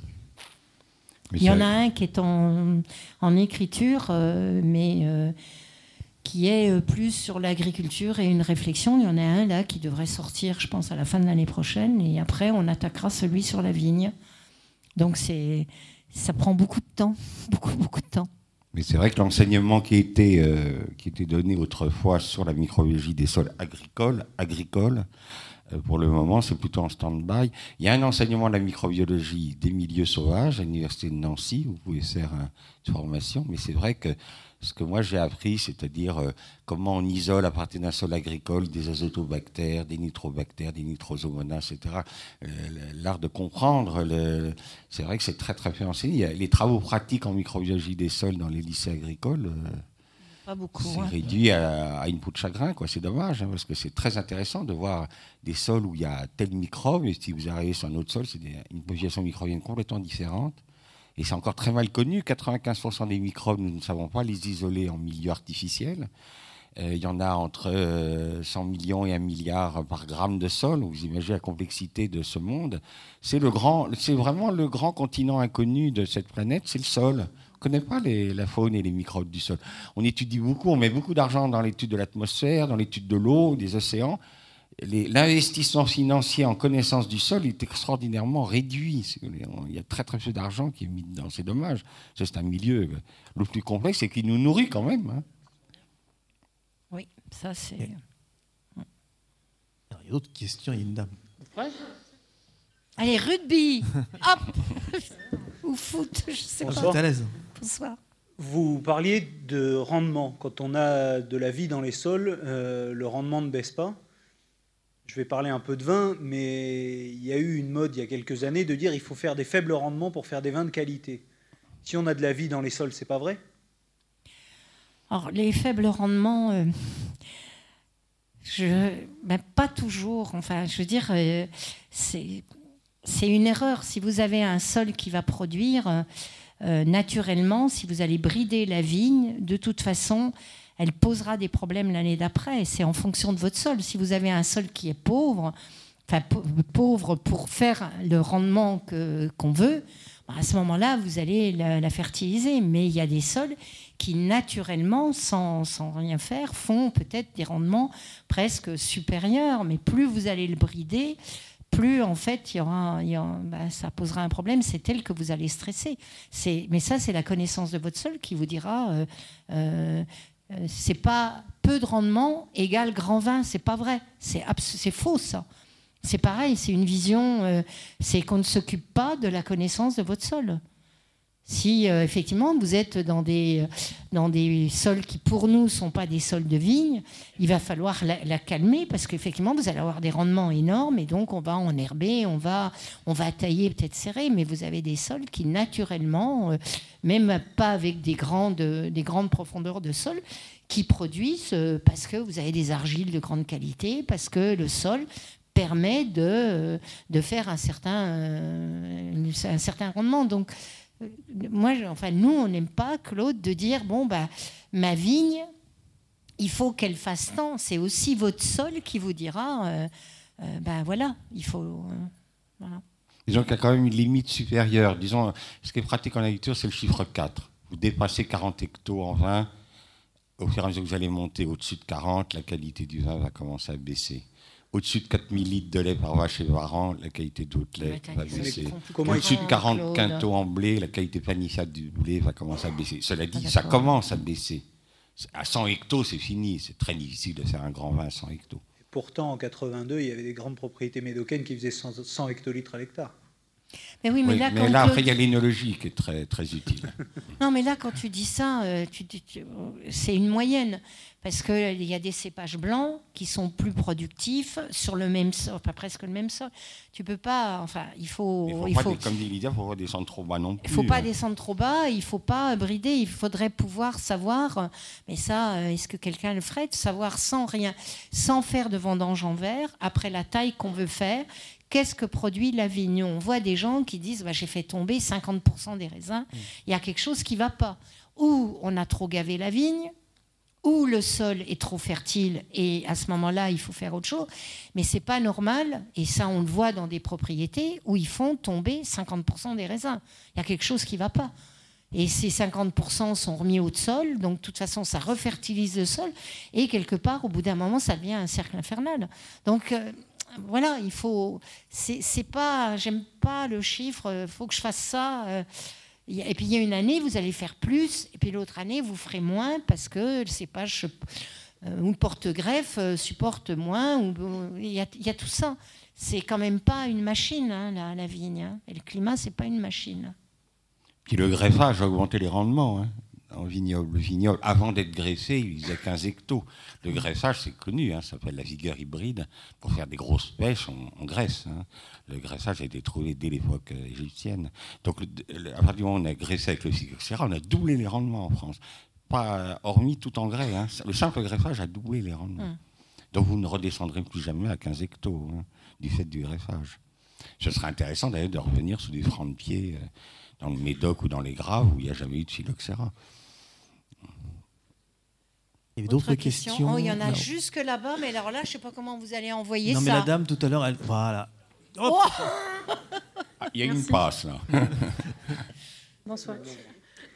Euh, J'avais trois petites questions. Euh, La première, alors c'est peut-être ma génération, euh, je suis un petit peu flippée. Vous parlez de, de, de 30 années de recherche et de données que vous stockez. Est-ce que vous les protégez, ces données? Je, je suis parano, mais on parle de lobby, ils n'ont ils ont aucune limite, on voit bien. Euh, Est-ce que vous avez mis tout en place pour protéger vos données? C'est-à-dire? Je me mets à la rien, place, je suis peut-être euh, parano, hein, mais je ne sais pas, qui s'informe apprend que quand même les lobbies et les forces contraires ont beaucoup de pouvoir. On apprend aussi les attaques euh, numériques. Euh, c'est pour moi, ces données, c'est de l'or. Oui, l'or non, mais. pour notre, euh, pour notre C'est que du papier, hein. Elles sont pas. Non, elles sont Non, dans ça, un- ça- ça me fait encore plus Non, flipper, elles si ne vous sont pas que sur un papier. elles sont dans un ordinateur. euh, euh, Ouais. Oui. euh, À la maison chez vous ou vous oui, chez euh, nous. double- Bah oui. D'accord, moi je suis en méga panique. Vous hein, allez avoir de la visite dans je 8 sais pas. jours. vol d'ordinateur, je pense. Non, on l'a mis sur un autre disque, mais bon, c'est vrai que j'y pense pas. Enfin, oui, j'y pense pas. ouais. Bah alors pour, pour, pour m'aider à dormir pour, les- pour la, pour la suite de ma vie. Donc, faut- je vous promets que je, fais quel- je, je vais faire quelque chose. Oui, faut le confier. Je pense qu'à l'université, je suis pas de mathématicien, enfin en tout cas. euh, gens- l'université, elle a normalement, euh, avec la fondation, euh, elle n'a pas, euh, elle est tenue à ne pas divulguer ses résultats sans passer par nous, parce Alors, que c'est ça, c'est autre euh, chose, c'est pour la diffusion. Mais tout ce que vous avez cumulé en données, il faut vous faire accompagner parce qu'il faut les, les faire sécuriser, les faire euh, sauvegarder Oui, par de- Non, 10 mais minutes, elle vous vend un système de. Ça- non, non, non, pas du tout. C'est pas mon métier, mais c'est hyper important pour moi. Non, Alors, non, bon, mais c'est vrai, Mais en tout vrai. cas, pour moi, c'est important parce qu'ils Oui. sont complètement fous, moi je pense. hein, donc, euh, sincèrement, Non, non, c'est vrai. le deuxième point, c'était sur le, le peu d'argent. Vous parlez de- du fait que vous avez peu de financement. Pardon. Je- vous avez peu de financement, peu d'aide. On en a, bah, sauf euh, euh, là, cette fondation. Voilà. Mais Mm. bon, sincèrement, quand on regarde d'autres montants sur d'autres sujets, c'est ridicule, 30 000 euros, par rapport à l'importance du sujet. C'est- C'est c'est- Ben oui, mais on les avait c'est pas. scandaleux, même, je dirais. Mais oui, mais on n'avait pas les 30 Alors, 000 euros. non, mais je sais, vaut mieux ça que rien. Mais, Mais il vaut mieux ça que rien, oui. qui, est-ce que vous avez une idée de ce qui pourrait permettre de faire décoller ce sujet pour avoir autant de couverture presse mondiale et d'attirer les gros financeurs, euh, etc., sur ce sujet Ouais, c'est pas notre. hum, c'est pas notre tasse de. Enfin, on n'y pense pas. Voilà. Les personnes vous accompagnent là-dessus? Parce Ah que non, non, non, personne. La, Bah, la recherche de financement, les fondations sur bah, sujet, là, la on médecine, était, euh, on était un peu en recherche de financement parce que ça faisait quand même un moment que les gens disaient Mais attendez, les bourguignons. Parce qu'on a été beaucoup attaqué aussi, parce que quand on parle dans les conférences, en fait, on donne des chiffres par rapport à nos données, nos moyennes et tout. Et la critique, c'est de dire, elle a, bon, je pense que elle a été, oui, mais vous vous dites des, choses, mais vous avez jamais rien publié, donc. euh, euh, alors que nous, on publie, l'INRA publie, les scientifiques publient. Et on dit, mais nous, on n'est plus scientifiques et on n'est plus à l'INRA. On travaille déjà pour les agriculteurs et ça, c'est en plus de notre travail. Et donc, il y a un moment, je dis, je dis à Claude, il faut, que, il faut quand même qu'on fasse quelque chose parce que la moyenne et puis le T de student, c'est un peu. euh, puis avec le nombre de, de data, enfin de chiffres qui s'imbriquent, l'activité biologique en fonction du pH, mais avec un pH acide ou un pH basique, avec un sol argilo-calcaire, avec 20% de. Enfin, c'est d'un compliqué. Moi, je. Et euh, donc au début, on a, dit, euh, on va prendre un stagiaire, mais bon, les stagiaires, c'était un peu compliqué, toujours par cette université de Dijon, mais très vite, ils ont perdu les pédales, là, parce qu'il faut quand même... euh, bon. Et euh, c'est en discutant qu'on disait, bah oui, mais on n'a pas, ouais, si on le fait. Et donc, on a, on a posé la question à des, à des mathématiciens qui ont dit, ah ben, euh, euh, c'est, mais c'était même plus cher. Un privé, c'était beaucoup plus cher que 30 000 euros. J'ai mais on, on va les trouver où? Et c'est dans la conversation que cette fondation a dit, bah donc, on marche, on va vous, on va vous le payer. Voilà. Ça s'est fait comme ça. Mais on ne cherche pas de l'argent partout. Hein.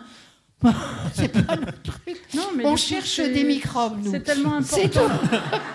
Ce sont les amis des lombriques. Non, mais c'est un peu l'équivalent des lanceurs d'alerte, donc il faut diffuser euh, largement pour que ça Voilà. se diffuse. Quoi. Ah, attendez, il y avait des questions en haut. L'autre Non, mais il y en a une Il y a un là-haut, 40 là-haut, mètres là à là-haut. faire. Je ne sais pas si tout vous allez pouvoir. Là-haut Donnez un coup de pied, ça ira très bien. C'est pas mal, pas mal. Waouh, mais il y a des gens hyper sportifs. hein. Il y a des gens hyper sportifs. Moi, je suis pas capable de faire ça. Bonjour. Bonjour. Donc, euh, vous avez parlé des vers des terres et des termites euh, qui permettent de, de mélanger l'humus et l'argile. Moi, ce que je voudrais savoir, c'est est-ce qu'il y a d'autres euh, insectes qui permettent euh, cette, euh, ce mélange? Et aussi, est-ce que le fait qu'on en ait en grande quantité vient augmenter la fertilité de notre sol? Des, des seaux de lombriques. Non, ça, on ne sait pas. On sait pas. Personne n'a jamais su euh, élever et inoculer un sol avec des lombriques. On sait, ils refusent aussi d'être élevés. Et le seul ver qu'on arrive à élever, c'est le ver rouge du fumier. Et c'est fétida, mais vous dans les sols, il meurt. Il ne vit que dans les excréments euh, des animaux et dans les fumiers. Euh, disons que le problème, c'est qu'on a d'abord, on n'a pas fini d'étudier la faune du sol. Un pays comme la France n'a pas fini d'identifier toutes les espèces de vers de terre que nous avons. Donc, vous on en est vraiment au béaba. Euh, alors, dans les espèces, il y a les espèces qui vont. euh, le, gros des espèces mange la matière organique, fait des excréments, donc ils la réduisent en éléments très sains. Là-dessus, les champignons attaquent et vont transformer ça en humus. À partir du il y a l'humus, il nous faut une faune qui va nous chercher l'argile en profondeur pour la mélanger à l'humus pour faire le sol. Donc, plus vous aurez de faune et de, plus la, la vitesse de formation de votre sol va s'accélérer. Nous, on voit par exemple en- dans des milieux comme les milieux équatoriaux, avec les termites, c'est impressionnant. Dès que vous remettez du bois raméal fragmenté, vous arrivez à faire pousser les sols de plusieurs centimètres par an. Hein, c'est- pas, c'est pas euh, micrométrique. hein, euh, les pédologues qui vous disent qu'il faut 1000 ans pour faire un sol, c'est complètement faux.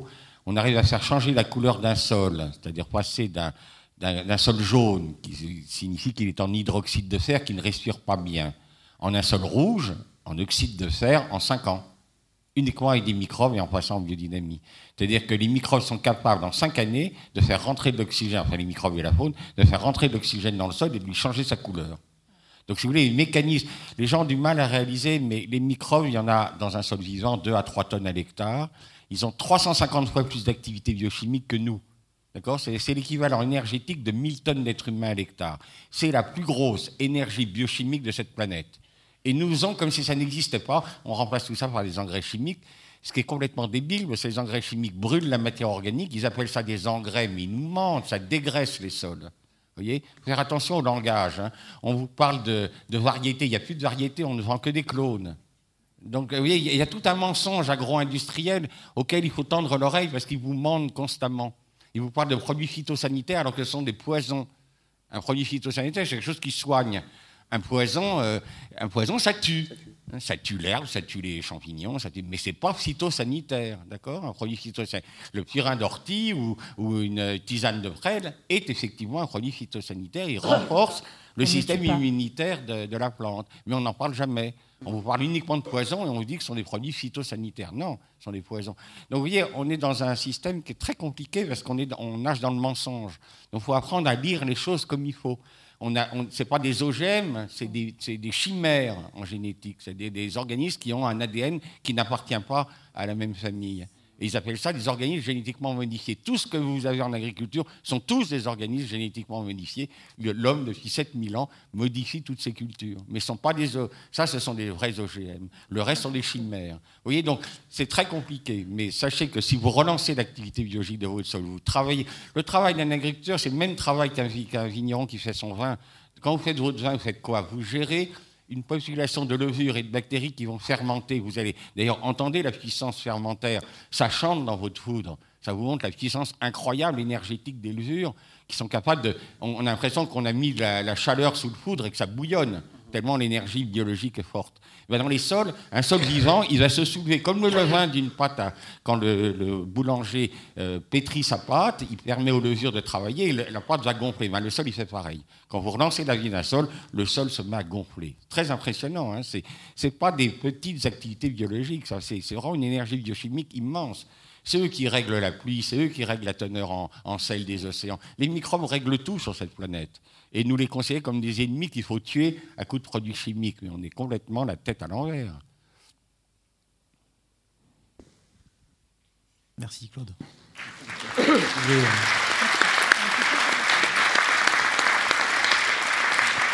On prend une dernière question. Une, une dernière question, d'accord Bonsoir. Bonsoir.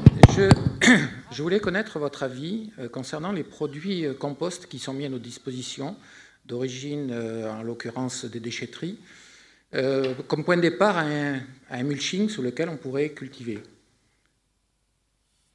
Alors là, euh, est-ce qu'on est qu peut utiliser ces composts-là comme point de départ d'une épaisseur de matière organique sur un sol que l'on laisse en l'état et sur lequel on, on puisse planter? Écoutez, euh, là, dans les composts, il n'y a pas vraiment de. Il y a d'excellents composts, il y en a d'autres qui sont moyens, mais ouais. en plus, je pense que quand vous parlez de. de Est-ce que vous parlez vraiment euh, d'un compost? Un compost, normalement, il doit y avoir de la faune. Et, il y a euh, du mycélium. À l'intérieur, quand vous allez le chercher, il est blanc, recouvert de mycélium. Mais c'est quelque chose que vous achetez ou c'est un agriculteur Ah non, que l'on achète, oui. Vous achetez. Bon, alors peut-être. Euh, Est-ce qu'ils sent bon? Dans, dans, les composts, il n'y a pas de règles. C'est très très compliqué. C'est c'est pas comme euh, dans, dans, un produit de fertilisation où on vous dit le pourcentage d'azote que vous avez, le nombre d'unités que vous avez, la, potasse euh, et le, phosphore.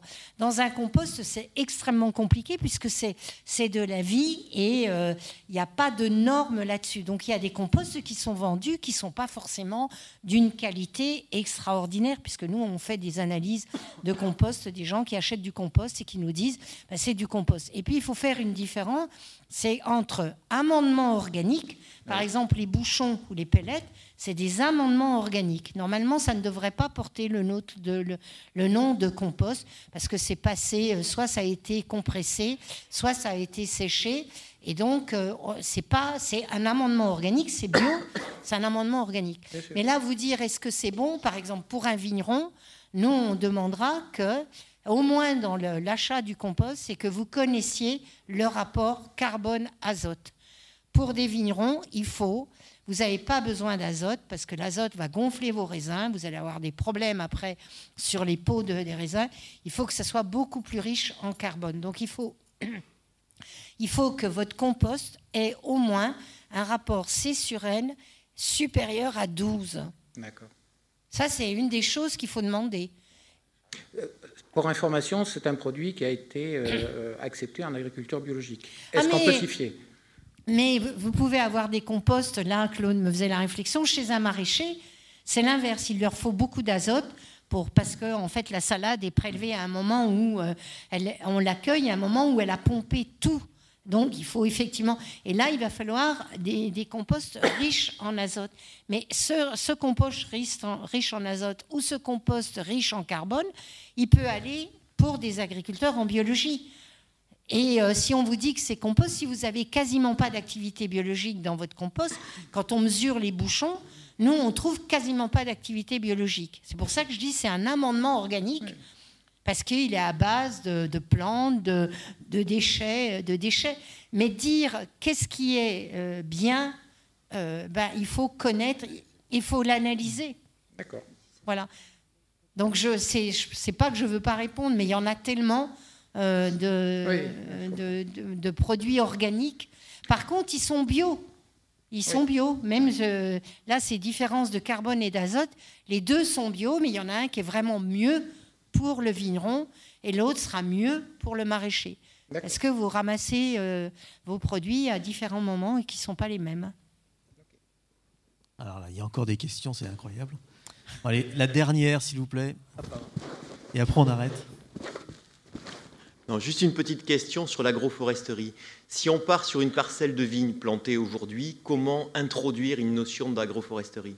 Est-ce que c'est en arrachant certains rangs pour planter des arbustes? Est-ce que c'est en mettant des zones d'arbres Ben là, je pense que j'avais répondu. À Bordeaux, euh, il y a des domaines qui, en fait, entourent leurs parcelles euh, avec de la haie. Et là, vous allez être en agroforesterie. Donc, c'est des haies souvent qui sont, euh, euh, qui permettent. euh, Bon, il y en a certains vignobles, ben, c'est pour permettre de mettre des abeilles parce qu'il va y avoir des plants. Alors, c'est sûr qu'en vigne, vous n'allez pas pouvoir monter des arbres parce que là, vous allez avoir de l'ombre. Mais déjà, la haie, si on faisait ça, si on remettait des haies qu'on gère, ben, ça gagnerait énormément. En plus, euh, quand la haie devient trop imposante, ben, vous pouvez la broyer et ça, vous pouvez le mettre sur votre rang de vigne. euh, ça permettra de relancer euh, la, faune. Mais vraiment, des grands arbres dans, de la vigne, c'est un peu compliqué quand même. Surtout pour la taille. hein. C'est-à-dire si vous avez un arbre qui est beaucoup plus haut que la vigne, ça va être compliqué pour tailler la vigne. Donc euh, il faut que votre haie soit taillée comme la vigne, exactement la même hauteur. Alors vous pouvez faire une haie, retirer un rang de vigne et mettre euh, une haie à la place. Mais elles auront- des espèces locales, des espèces de chez Mais nous. elles auront le même Les rôle. abeilles auront à manger, elles seront ravies. Elles auront le même rôle que pratiquement le même rôle qu'un arbre, parce que la haie, elle va avoir une racine pivotant, elle aura ce- ces racines, comme Claude a expliqué, horizontales, et puis d'autres pivotants. Elles auront le même rôle, puisque si vous coupez un chêne ou un, un- un arbre qui pas, pas les, les- les résineux, mais si vous coupez, ben, vous verrez qu'en fait, il va trocher dans tous les sens. Donc en fait, c'est exactement le même système. Vous pouvez utiliser dans votre haie même même ce qui, si vous gardez qu'un tronc qui devient un arbre, mais vous le coupez, il va devenir un arbuste et il fera les mêmes, les mêmes effets qu'un arbre. Et il ne gênera pas la vigne. Il y a- des exemples, ça vous intéresse, en entre-deux-mers, de, Oui. de vignerons qui ont planté, qui, étaient, qui avaient des vignes à, 3, à 3000 pieds hectares. Et donc, euh, et bien sur certaines, euh, sur, au lieu de, de laisser à 3000 pieds hectares, ils sont passés à 1m50 euh, entre chaque rang. Et pour certaines parties, ils ont planté des haies à la place du rang de vigne. Et du coup, ils ont complètement subdivisé leurs parcelles comme ça, avec euh, un coup euh, des arbres fruitiers, des petits arbres fruitiers, et l'autre des, des haies. Et ça permet de recréer un, un environnement d'agroforesterie. Merci. Allez, on, on arrête là. Je vous remercie infiniment pour votre attention. Ah oui, vous allez continuer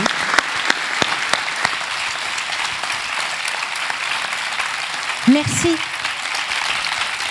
Merci Lydia, merci Claude. C'était euh, un entretien de très haute volée et je tiens à vous remercier. C'était un entretien de très haute volée et je tiens à vous remercier. On a pu euh, débroussailler pas mal de terrain. Mais merci à Merci vous. infiniment. Merci à vous. Merci à votre attention. Merci. Le prochain rendez-vous, c'est le 23 janvier avec euh, Hubert de Boire et après au mois de mars avec un vigneron de la Loire, Thierry Germain, qui vient Oh. nous parler de sa sensibilité euh, à la vigne et, Ah oui. euh, et de la biodynamie. Ah bah, Vous verrez, bien, ça ce sera le- passionnant. Je vous remercie infiniment et bonne Ça soirée et à très bientôt, joyeuses fêtes. Et merci à l'équipe de la Cité du Vin.